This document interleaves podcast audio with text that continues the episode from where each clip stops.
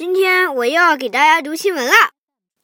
今天的主题是冻酸奶风头赛过冰淇淋。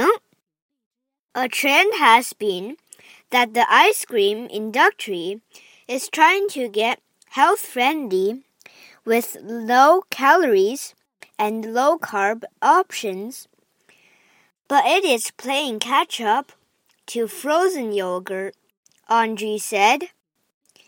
Besides health concerns, two more innovations in the frozen yogurt industry on site constipation and the ability to add your own flavors and toppings may give it a slight advantage in growing popularity, but both markets are growing relatively nicely.